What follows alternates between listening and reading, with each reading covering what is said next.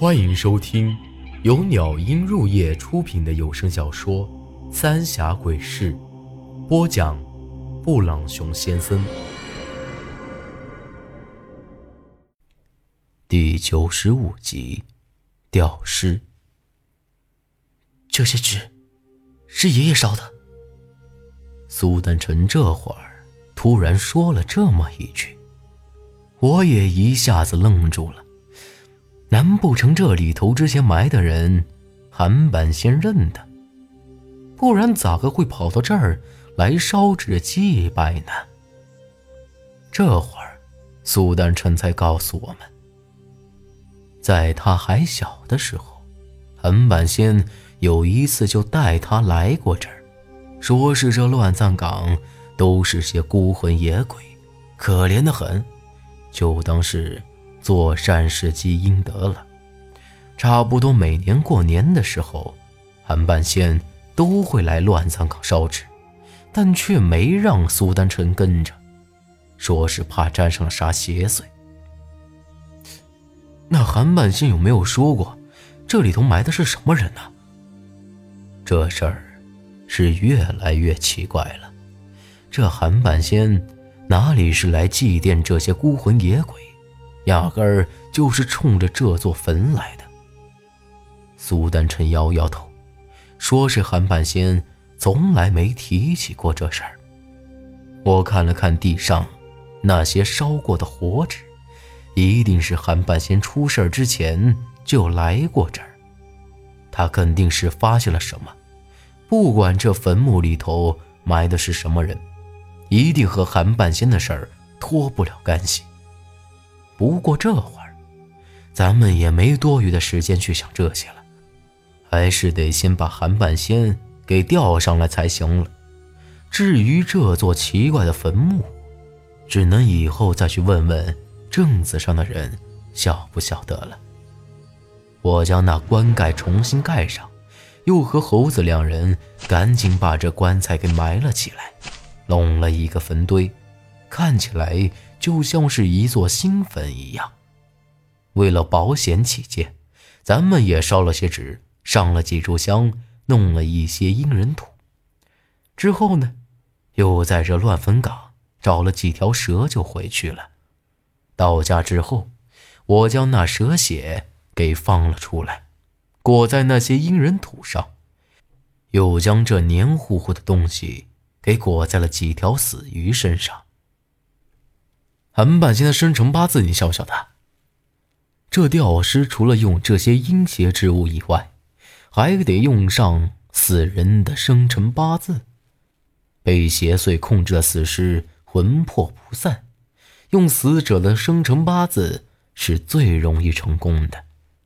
但苏丹成和猴子都是一脸蒙圈韩半仙的生辰八字，他们压根儿就没听过。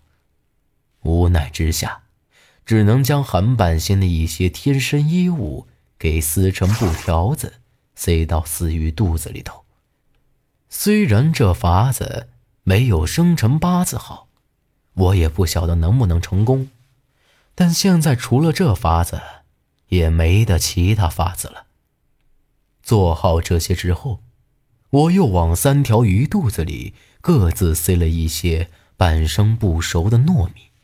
灌了一些童子尿和鸡血进去，这样只要韩半仙把这鱼给吞下肚子，这些东西就可以把身体里的邪祟给逼走，那尸体也就能给吊了起来。之后又准备了三条捞尸索，用铁钩子穿进死鱼肚子里头，这下才算是准备完了。一切准备妥当，天色还早，咱们做了些饭菜，简单吃了下，又好好休息了一阵，准备晚上大干一场。到了晚上，咱们三人划着船就上了江上，而这江上阴气最重的地方，肯定就是那祭台下面了。之前那被兵符控制的小荣。就在那水底下的聚魂棺中，韩半仙十有八九也会在那儿。但咱们并没有急着去他那儿，而是等到了午夜子时，只有那时候阴气才重，吊尸成功的机会也才越大。我是头一回吊尸，除了害怕之外，倒还有点儿兴奋。倒是猴子，一直躲在我身后，哆哆嗦嗦的。快到子时的时候，这江面开始刮起了微风，吹得凉飕飕的，而四周也开始起了一层薄雾，而且是越来越浓。这和当时韩半仙指使我去捞那几个老人的尸体的时候差不多了。是时候了。都小心点我朝他俩使了个眼色，三人都把手里的捞尸索给直接丢进了水里头，另一头系在船上，把那几条没有灌机器的死鱼也都给丢到老远，这样好把韩半仙给引过来。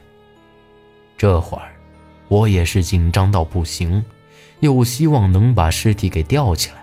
却又担心怕出啥岔子。过了好一阵子，却始终没得动静，我也开始有些失望了。看来咱们这趟只怕是要跑空了。